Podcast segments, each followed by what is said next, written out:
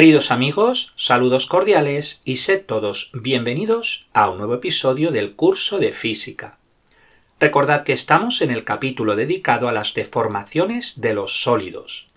El primer episodio revisamos la ley de Hooke, por la cual la carga a la que se somete un alambre o muelle es proporcional a la extensión que padece. El segundo episodio vimos la generalización de la ley de Hooke, introduciendo los conceptos de esfuerzo, deformación y módulo de Young.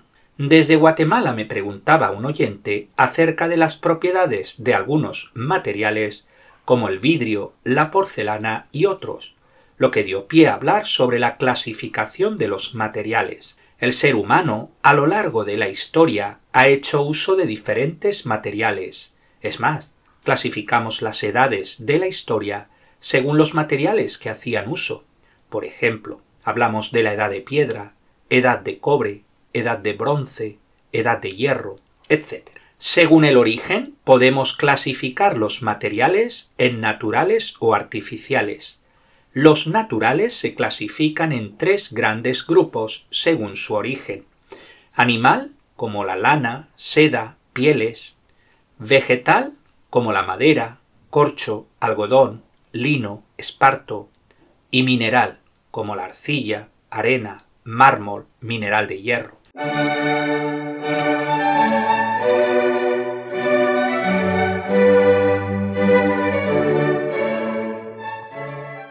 Otra clasificación de los materiales es según su naturaleza, dividiéndolos en cinco grandes grupos metales, cerámicos, polímeros, semiconductores y materiales compuestos. Cada uno de ellos tiene una estructura y propiedades físicas, químicas y mecánicas diferentes. Número 1. Metales. Tienen como característica una buena conductividad eléctrica y térmica. Son rígidos, dúctiles y maleables. Se obtienen a partir de ciertos minerales. Son muy resistentes y tienen capacidad plástica. Se utilizan en cables conductores, aplicaciones estructurales, de carga, etc. Metales son el oro, la plata, el hierro, el cobre. Las aleaciones, combinaciones de metales, conceden alguna propiedad particularmente deseable en mayor proporción o permiten una mejor combinación de propiedades. Ejemplos son el bronce, cobre y estaño, el latón, cobre y zinc, y el acero, hierro y carbono. Número 2. Cerámicos. Tienen baja conductividad eléctrica y térmica y son usados a menudo como aislantes. Son fuertes y duros, aunque frágiles y quebradizos. Son muy resistentes a la corrosión y a los agentes químicos. Dentro de este grupo de materiales se encuentran el vidrio, la porcelana, el ladrillo, el cuarzo o el carburo de titanio.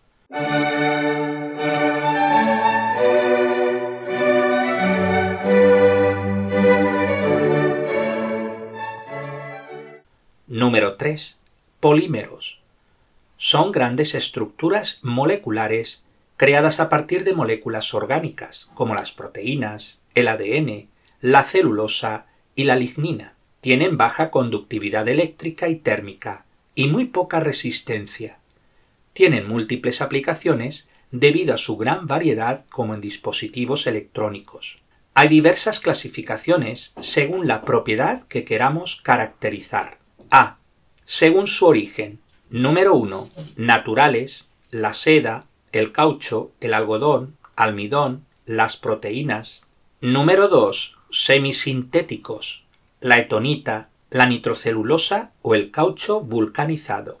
Número 3 sintéticos, el nylon, polietileno, teflón, plásticos, PVC, B. Según su estructura, los podemos dividir en cristalinos y amorfos. C. Según su mecanismo de obtención, los dividimos en polímeros de condensación, como la urea formaldehído, y en polímeros de adición, como el polietileno. D según su comportamiento frente al calor. Número 1. Termoplásticos. Son materiales rígidos a temperatura ambiente pero blandos y moldeables a altas temperaturas. Se pueden fundir y moldear varias veces sin que cambien sus propiedades, por lo que son reciclables. 2. Termoestables. Son materiales rígidos, frágiles y con cierta resistencia térmica. Una vez moldeados su forma no se puede volver a cambiar porque no se ablandan cuando se calientan, por lo que son no reciclables. Ejemplos son el poliuretano, algunos tipos de resinas, la baquelita o la melanina. 3. Elastómeros. Son materiales de consistencia elástica y gomosa, pudiendo ser estirados y después regresar a su forma original. Ejemplos son la silicona, el neopreno, la goma natural o el caucho sintético.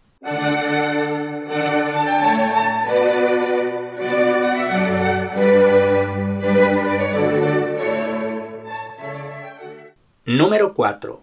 Semiconductores. Pueden ser utilizados como conductores o aislantes, dependiendo de la temperatura. Se utilizan en fibras ópticas por su capacidad de transformar señales eléctricas en luz. Su conductividad eléctrica puede controlarse para su uso en dispositivos electrónicos. Son muy frágiles. Dentro de este grupo de materiales se encuentran el silicio, el más usado, el germanio, el cadmio, el fósforo o el azufre, entre otros. Número 5. Materiales compuestos. Como su nombre lo indica, están formados a partir de dos o más materiales de distintos grupos, produciendo propiedades que no se encuentran en ninguno de los materiales de forma individual. El fin de crear compuestos es obtener materiales con propiedades y características más útiles. Dentro de este grupo de materiales se encuentran la madera, el plástico reforzado con vidrio, fibra de plástico, el cermet, cerámica y metal, el adobe, el concreto, carbono reforzado, fibra de carbono, etc.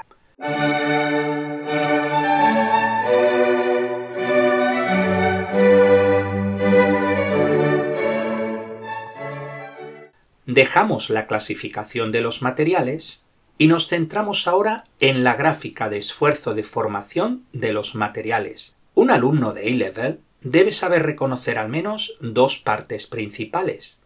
Una línea recta que pasa por el origen y llega hasta un cierto punto se trata de la parte elástica. Después viene una gráfica curva y es la parte plástica. Pero si miramos con lupa dicha gráfica, podemos diferenciar una serie de puntos críticos. Número 1 el límite de proporcionalidad.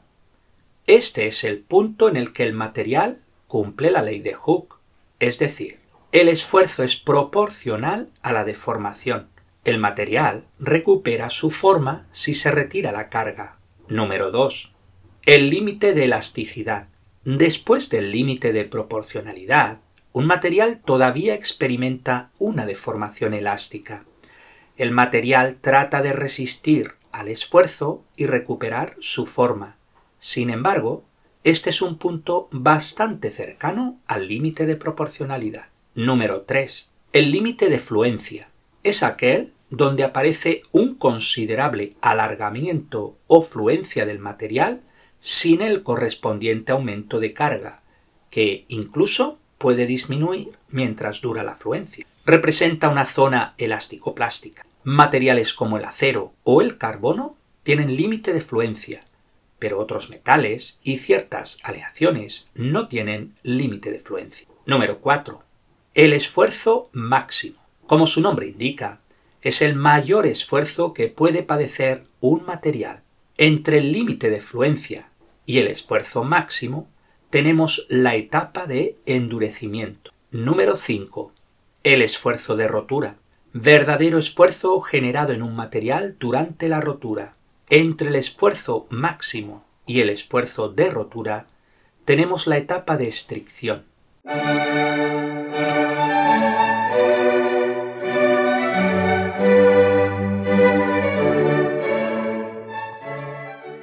Distintos materiales tienen distintas gráficas de esfuerzo de formación. Veamos algunos ejemplos. Número 1. Materiales frágiles. El vidrio y el hierro fundido son materiales frágiles y quebradizos. Si aplicas un gran esfuerzo, se hacen añicos. También muestran un comportamiento elástico hasta el punto de ruptura. Si aplicas un esfuerzo y luego lo retiras, vuelven a su longitud original. La gráfica es simplemente una línea recta, mostrando así que tiene un comportamiento elástico, pero no un comportamiento plástico.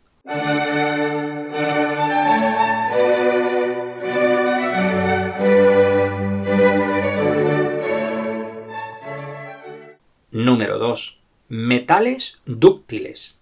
El cobre y el oro son ambos metales a los que se les puede dar forma estirándolos, laminándolos, martilleándolos y aplastándolos. Esto los hace muy útiles para fabricar alambres, joyas, etc. Ellos se describen como metales dúctiles y maleables. El hierro puro también es un metal dúctil. El hierro fundido contiene carbono. Es realmente una forma de acero.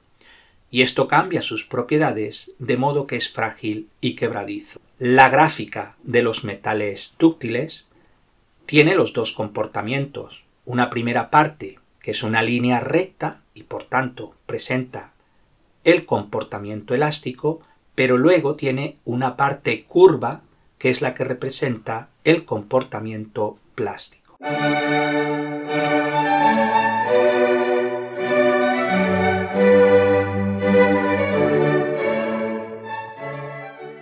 Número 3.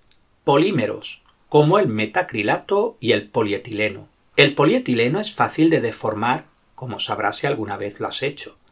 Si intentas estirar una bolsa de polietileno, el material se estira y luego eventualmente se vuelve mucho más rígido y se rompe, parecido al comportamiento de un metal dúctil. En cambio, el metacrilato tiene un comportamiento frágil, se estira elásticamente hasta cierto punto y luego se rompe.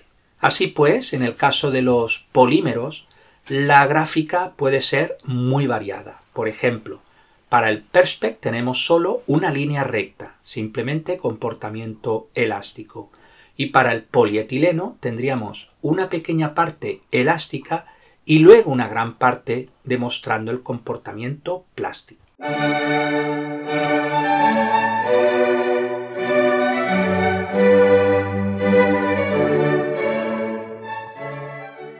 Número 4. La goma. El caucho es un polímero que consta de una larga cadena de moléculas. Después de una pequeña extensión inicial, una goma elástica se vuelve fácil de estirar, pero cuando se estira muchas veces, su longitud inicial resulta difícil estirarlo más. Otra diferencia entre un alambre de metal y una muestra de caucho es que cuando se elimina la fuerza de estiramiento, la muestra de caucho no vuelve a su longitud original por el mismo camino. Esto se conoce como histéresis elástica, demostrándose que el área entre el camino de carga y de descarga es el trabajo realizado en la goma que no se devuelve cuando se elimina la fuerza de estiramiento. Este trabajo se vuelve energía interna en el caucho y provoca un aumento de temperatura. La gráfica de la goma es muy particular y es bueno saber reconocerla.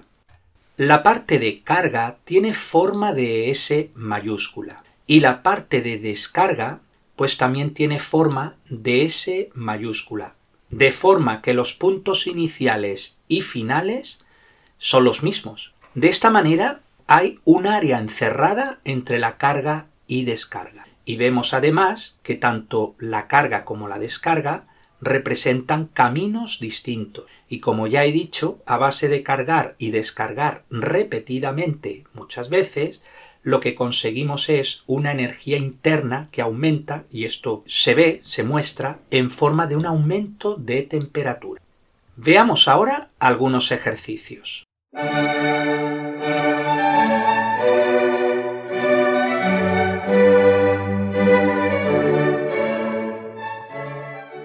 Número 1. Que se entiende por el esfuerzo de tensión último de un material. A. La fuerza máxima que se puede aplicar a una barra del material antes de doblarla. B. La fuerza interatómica máxima antes de que los enlaces atómicos del material se rompan. C.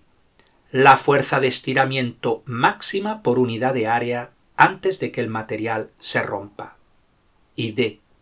La máxima fuerza de tensión en un alambre de material antes de que se rompa. La respuesta correcta es la C. La fuerza de estiramiento máxima por unidad de área antes de que el material se rompa. Número 2. El acero puede clasificarse como un material fuerte. Esto es porque A.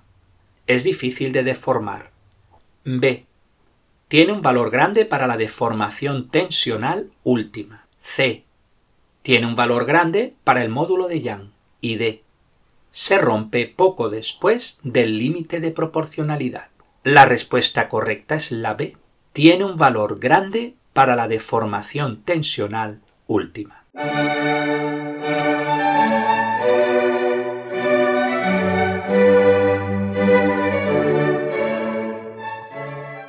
Número 3. ¿Qué es la deformación plástica? A. La deformación plástica ocurre cuando la deformación no es proporcional al esfuerzo, pero cuando la carga se retira, el material recupera su longitud inicial. B. La deformación plástica ocurre cuando la extensión deja de ser proporcional a la carga. C. La deformación plástica ocurre cuando el material se extiende de forma que la deformación es directamente proporcional al esfuerzo. Y D. La deformación plástica ocurre si al retirar la carga el material se contrae, pero un alargue permanente sucede. La respuesta correcta es la D la deformación plástica ocurre si al retirar la carga el material se contrae, pero un alargue permanente sucede. Ejercicio número 4. ¿Cuál de estos elementos de la tabla periódica es semiconductor? A. Litio. B. Magnesio. C. Germanio. D. Cloro. La respuesta correcta es la C. Germanio. Número 5 se obtiene la gráfica esfuerzo de formación de tres materiales distintos P, Q y R.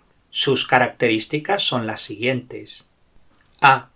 La gráfica del material P tiene la mayor pendiente, es una línea recta y finalmente se curva un poco. B. La gráfica del material Q también es una línea recta, de menor pendiente que P. Llega a un cierto punto. Después se va curvando, adquiriendo un valor máximo y luego decreciendo. C. La gráfica del material R es una línea recta, la que tiene menor pendiente de todas.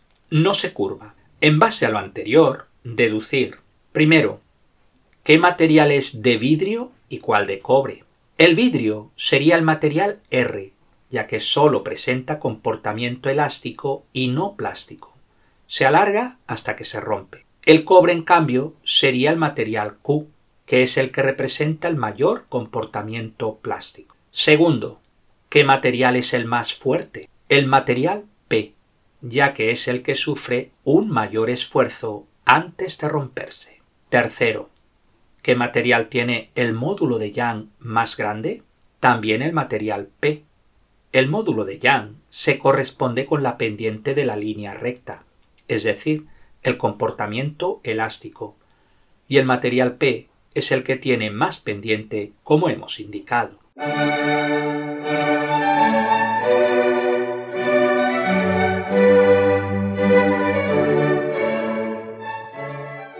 Ejercicio número 6. Distingue entre la estructura de un metal y de un polímero. Un metal tiene una estructura regular en forma de red cristalina Dicha estructura regular atómica se repite a sí misma. Un polímero es una larga cadena de átomos o moléculas que se repiten a sí misma. Ejercicio número 7. El látex es una forma natural del caucho y por tanto es un material polimérico. Apartado A. Describe sus propiedades. Es un material suave, no es fuerte, fluye, es dúctil, es transpirable, tiene propiedades antibacterianas, etc. Apartado B.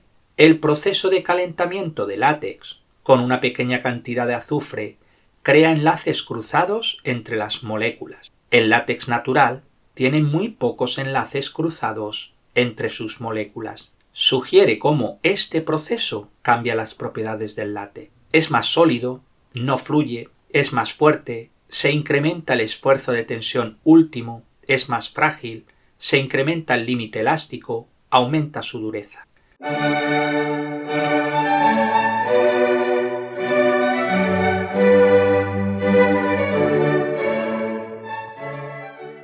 Ejercicio número 8. Los neumáticos de un coche están hechos de un compuesto de caucho. Su gráfica de esfuerzo de formación muestra el ciclo de histéresis. A medida que el coche se mueve, los neumáticos se doblan y estiran continuamente. Explica por qué los neumáticos se vuelven calientes. Cuando el neumático se estira y luego se libera, produce dos curvas diferentes. El área encerrada en la curva es el ciclo de histéresis y representa energía interna que se incrementa conforme el coche avanza. El incremento de energía interna produce un incremento en su temperatura que se libera como calor. Ejercicio número 9. Utilice las palabras elástico, plástico, frágil y dúctil para deducir el tipo de materiales siguientes. Apartado A. Si golpeas suavemente una bañera de hierro fundido con un martillo, el martillo rebota. Si golpeas fuerte la bañera, se rompe. Se trata de un material frágil y tiene comportamiento elástico. Apartado B. Las latas de bebida de aluminio se fabrican forjando una hoja de aluminio en un molde a alta presión. Se trata de un material dúctil y tiene un comportamiento plástico. Ejercicio número 10 y último. Las canoas están hechas de fibra de vidrio, que es un material compuesto hecho de fibras de vidrio rígidas incrustado en una resistente resina epoxi. ¿Por qué es mejor que el vidrio o la resina solos? El vidrio es un material frágil y se rompería fácilmente, mientras que la resina no es suficientemente dura y rígida. En cambio, la fibra de vidrio es muy liviana, con gran resistencia mecánica un buen aislante térmico y eléctrico, es incombustible y con amplia resistencia química, entre otros. Y hasta aquí el episodio de hoy. Muchas gracias por vuestra atención y hasta el próximo episodio.